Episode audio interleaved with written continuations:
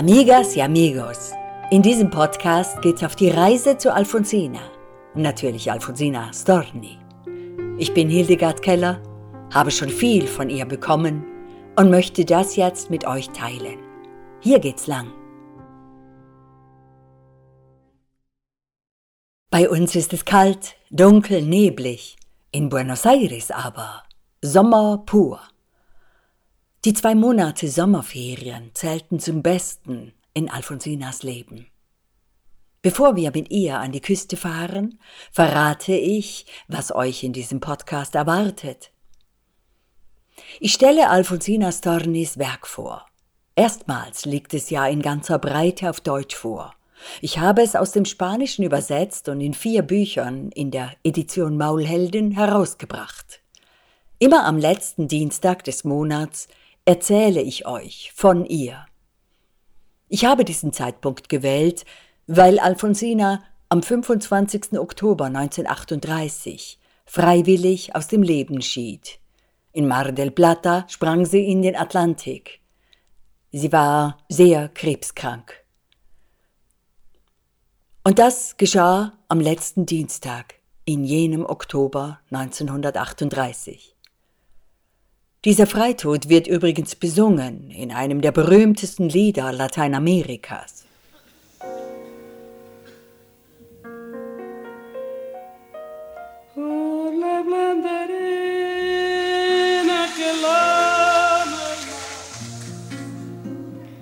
Su pequeña huella no vuelve más. Un sendero solo de pena y silencio llegó hasta el agua profunda. Un sendero solo de penas no llegó hasta la espuma. Das war Mercedes Sosa. Die berühmteste argentinische Sängerin. Aber man hört das Lied auch heute noch, zum Beispiel in russischen Song Contests. Herzergreifend, sage ich euch. Hört euch das mal an. Ihr findet den Link dazu auf meinem Blog alfonsinastorni.ch. Wir, hier in diesem Blog, wir wollen Alfonsina Storni lesen, ihr eigenes Werk kennenlernen, nicht nur hören, was man über ihren Selbstmord singt. Deshalb kommt sie in diesem Podcast an jedem letzten Dienstag zu uns. Ja, sie ist da. Schließlich hat sie in einem Gedicht geschrieben, ich habe gelebt, ich lebe und werde immer leben.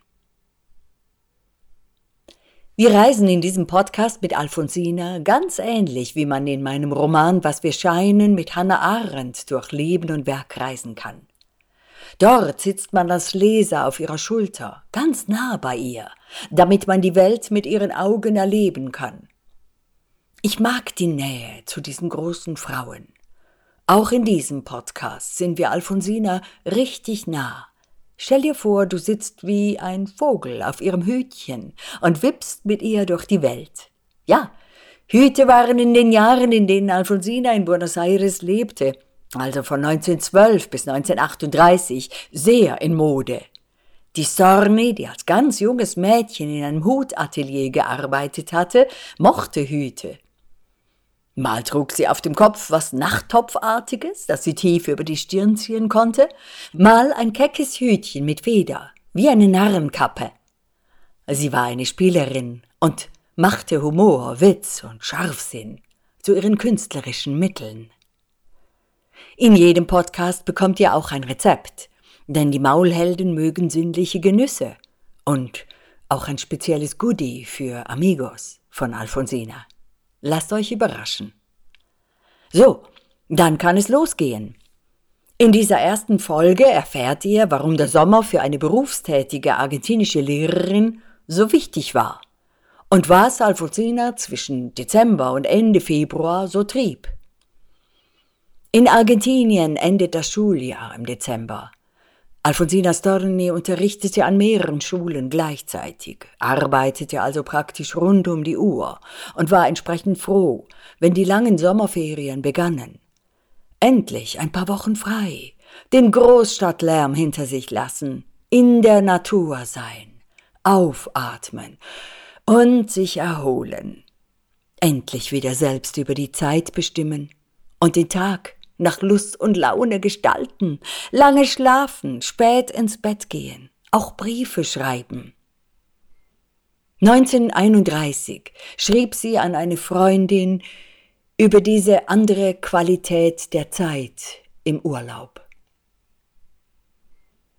Sonst kann ich nichts Neues erzählen, außer dass die Tage hier einzigartig sind, nicht wie die in der Stadt.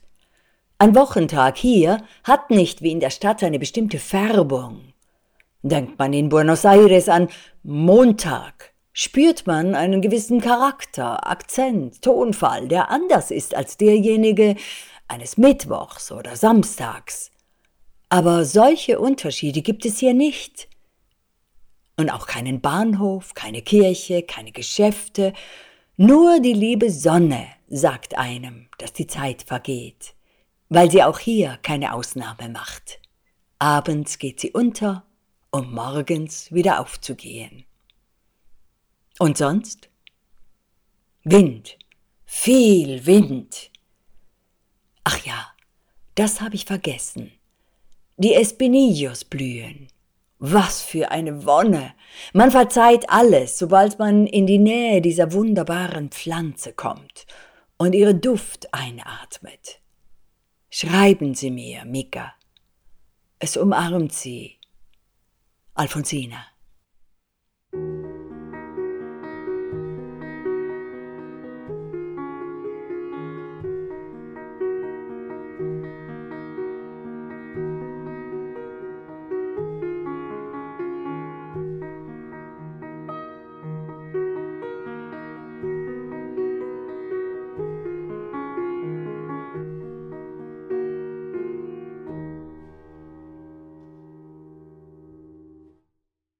Dieser Briefausschnitt stammt aus dem Band Gardo, 2021 in der Edition Maulhelden erschienen. Espinillos sind übrigens Akazienbäume, die leuchtend gelb blühen, mit lauter Leuchtkugeln an den Zweigen, die auch noch duften. Ich habe keine deutsche Übersetzung gefunden. Ich glaube, diesen Baum gibt es nur in Argentinien, Uruguay und Chile. Gardo aber bedeutet Distel. In den Sommerferien ging Alfonsina in die Natur hinaus, legte sich unter Bäume, beobachtete auch Pflanzen, schrieb Gedichte über sie und fühlte sich ihnen und auch den Tieren verwandt. So sagte sie in einem Interview, das ebenfalls in Gardo enthalten ist, dass sie sich in der Gesellschaft von Menschen oft wie eine Distel fühlte. Was sie da sagt, bekommst du nur von einer so eigenwilligen Frau wie Alfonsina zu hören. Bis zum heutigen Tag habe ich stets wie eine Distel im Wind gelebt, ohne Schutz. Das ist ungünstig in einem Ambiente, das vom Schein lebt. Wenn jemand einen wichtigen Posten bekommen soll, wo kaum Arbeit anfällt, und auf die setzt man eben oft Schriftsteller, damit sie Zeit zum Schreiben haben, dann achtet man nicht darauf, was die Person hervorzubringen verspricht.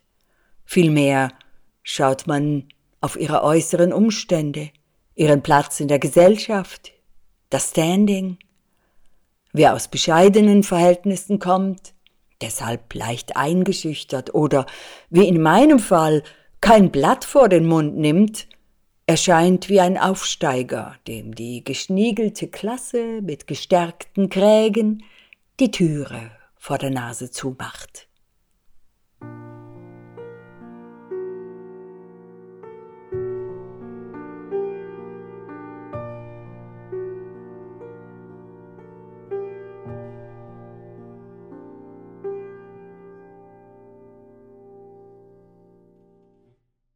Ja, so einen Posten, damit Alfonsina Zeit zum Schreiben hätte, erhielt sie nie.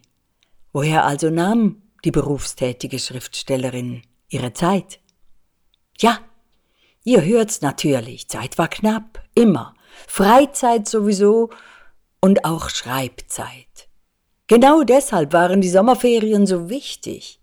Sie schenkten Alfonsina ein paar Wochen ungestörtes Träumen, Dichten, Schaffen und Sein. Wenn immer möglich, fuhr sie ans Meer. Nach Mar del Plata, wo sie die Tango-Tänzer und das Meer beschrieb.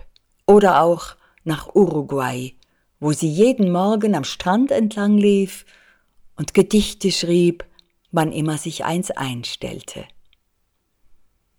1938 verbrachte Alfonsina ihren letzten Sommer, wie schon so oft, noch einmal in Uruguay.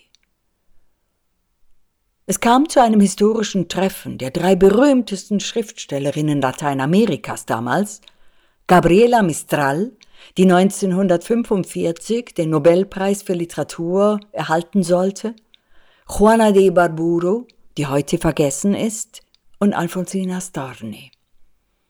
Alle drei hielten einen Vortrag in der Universität von Montevideo.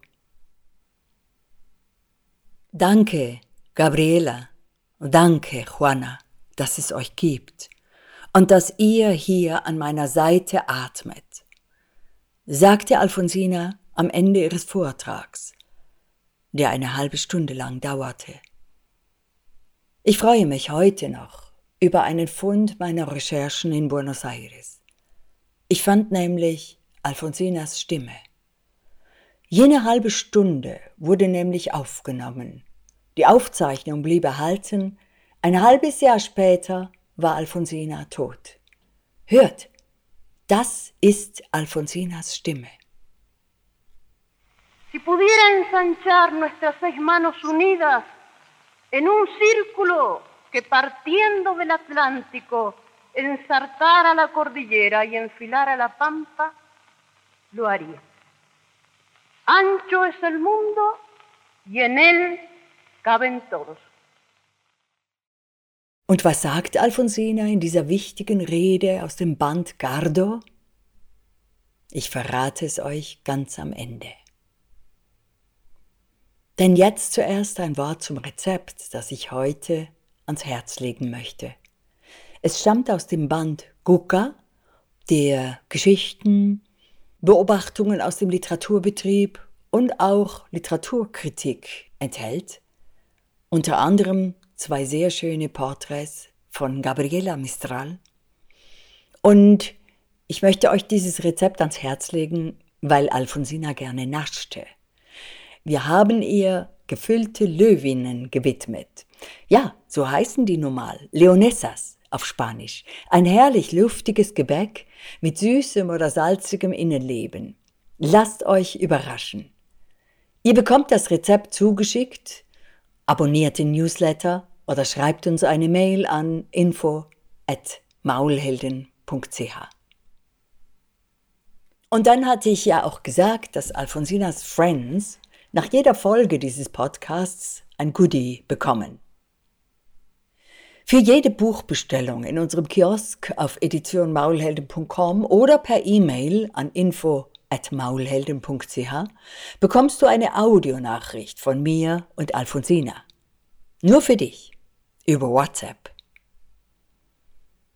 Und was ist das Thema vom nächsten Blog? Am 25. Januar 2022, eben am letzten Dienstag im Januar? Feminismus. Wie? So eine alte Tante wie Alfonsina, die 1892 geboren wurde, soll uns heute noch was Relevantes zu dem Thema sagen können? Pah, lasst euch überraschen.